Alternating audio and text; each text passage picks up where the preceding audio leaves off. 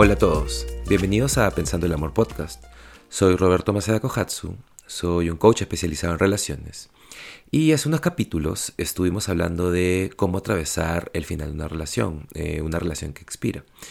Y me pareció importante hacer un episodio en donde hablemos de cómo sanar un corazón roto. Porque las posibilidades de que te hayan roto el corazón, sobre todo si estás soltero o soltera ahorita, es que te hayan roto el corazón muchas, muchas veces. Y muchas personas me preguntan, muchos de mis clientes me preguntan, ¿cómo sano un corazón roto? Y aquí voy a hacer un breve paréntesis. Eh, cuando nacemos, eh, nosotros no tenemos un sistema inmunológico fuerte eh, y más bien este tiene que desarrollarse. Y la forma de hacer crecer ese sistema inmunológico, de hacerlo más fuerte, es estar expuesto a algunos gérmenes. Y cuando somos niños estamos expuestos a los gérmenes de muchas maneras. Porque queremos tocar todo, todo quieres ver a qué sabe, ¿no? Este, las cosas que te encuentras en el piso, insectos incluso.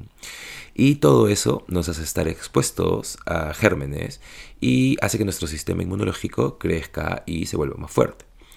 Eh, de la misma manera, cuando queremos eh, transformar nuestro cuerpo, cuando nos ejercitamos, eh, básicamente lo que hacemos al hacer pesas es que nuestro músculo se desgarra, luego se reconstruye y eso hace que nuestros músculos se vuelvan más fuertes.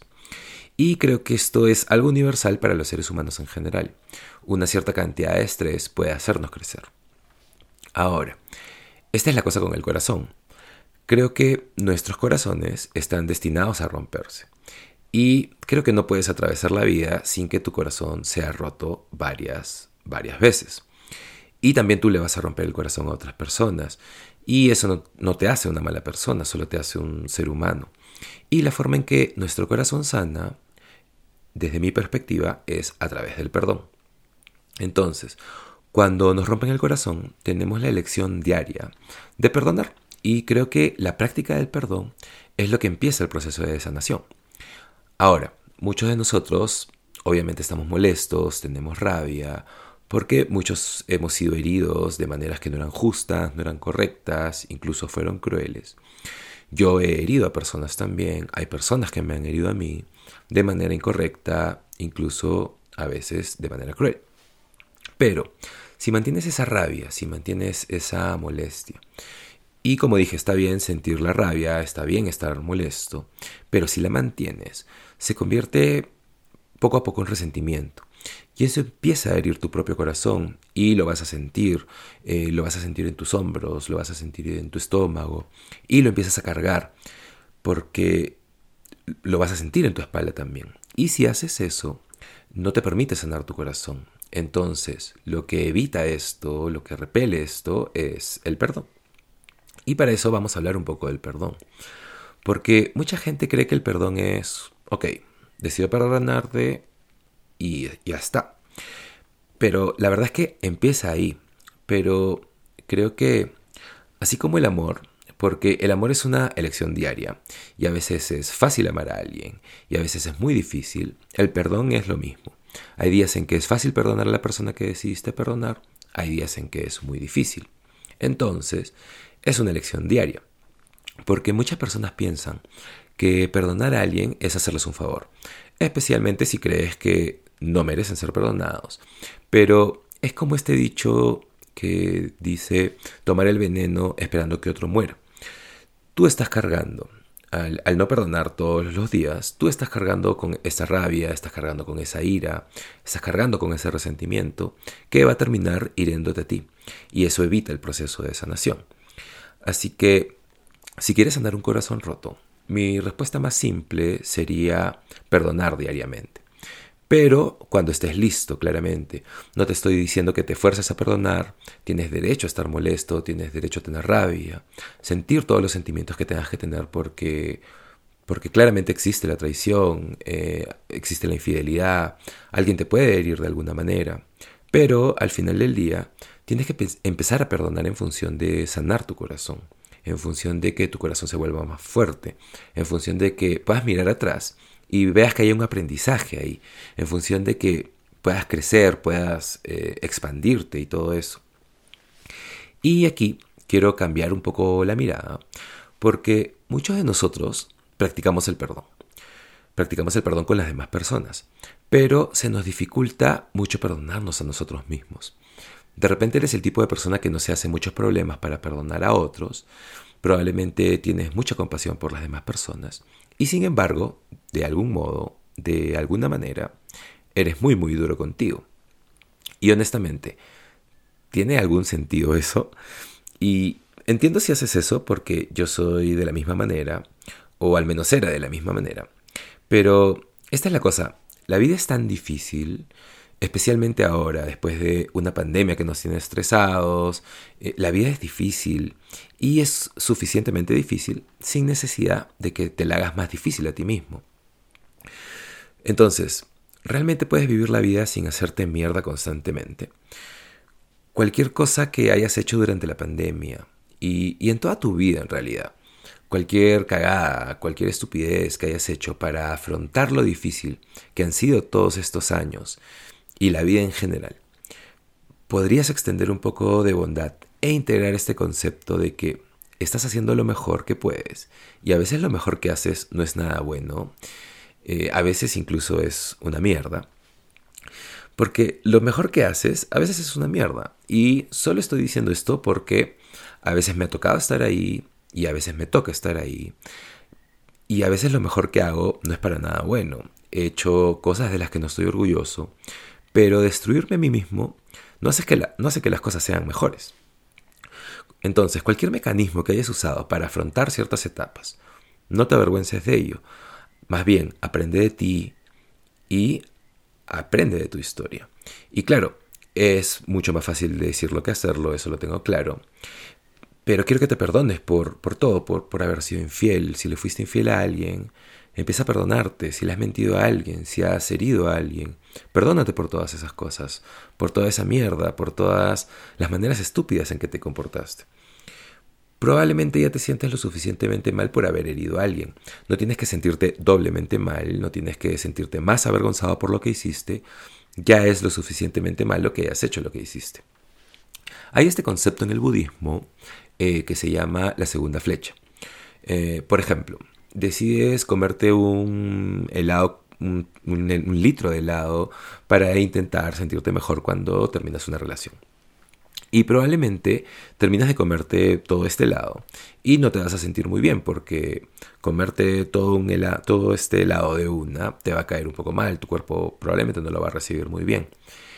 Pero luego empiezas a molestarte contigo mismo porque te comiste todo este helado. Y ahora te sientes doblemente mal. Esa es la segunda flecha. La primera flecha te sientes mal por comerte un pote de un litro de helado. La segunda flecha te castigas por haberte comido todo ese helado. Entonces, en lugar de seguir castigándote por cualquier estupidez que hayas hecho, empieza a perdonarte.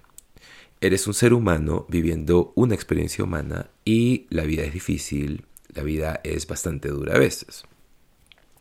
Y a veces vas a afrontar las cosas de maneras estúpidas, de maneras extrañas, vas a comportarte de maneras que no son buenas, de maneras que en verdad no son nada impresionantes. Y eso está bien, pero ojalá eh, todo eso que está sucediendo te, te esté haciendo aprender algo. Ojalá seas consciente y te des cuenta que comportarte o afrontar las, las, cosas de maneras estúpidas te hieren y además hiere a otras personas. Y eso es suficiente, o sea, espero que sea suficiente para que generes un cambio, para que cambies, para que, para que cambies la manera en que ves las cosas. Pero destruirte a ti mismo por todas las estupideces que hayas hecho realmente no ayuda a nadie. Es más, cuando te pones en estado de autocompasión, en estado de a mí, de que las, las cosas te pasan a ti, de la cagué, de todo está jodido, en realidad te vuelves inútil, para quien sea en realidad, porque estás en una experiencia centrada solo en ti.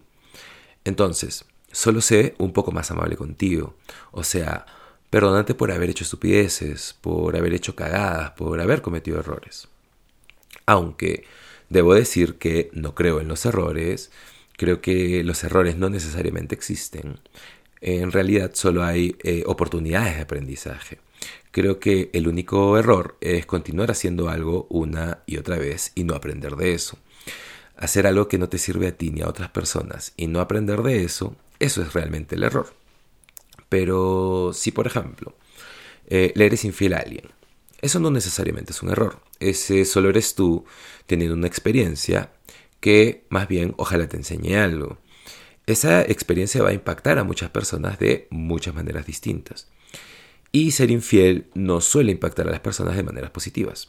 Y entonces te toca vivir con el dolor de lo que esa acción, de lo que ese comportamiento ha causado en la vida de otras personas. Y puedes aprender de esa experiencia y por lo tanto elegir hacerlo mejor y diferente la próxima vez. Todo esto es súper difícil, pero es parte de ese viaje de estar solo y reconectar con uno mismo, de observarse a uno mismo. ¿Cómo vas a hacer eso? ¿Cómo, ¿Cómo se ve hacer eso? ¿Cómo te vas a perdonar a ti mismo? Porque si no lo haces, vas a llevar eso a tu siguiente relación. Si no lo haces, en realidad vas a llevar eso a todas tus relaciones.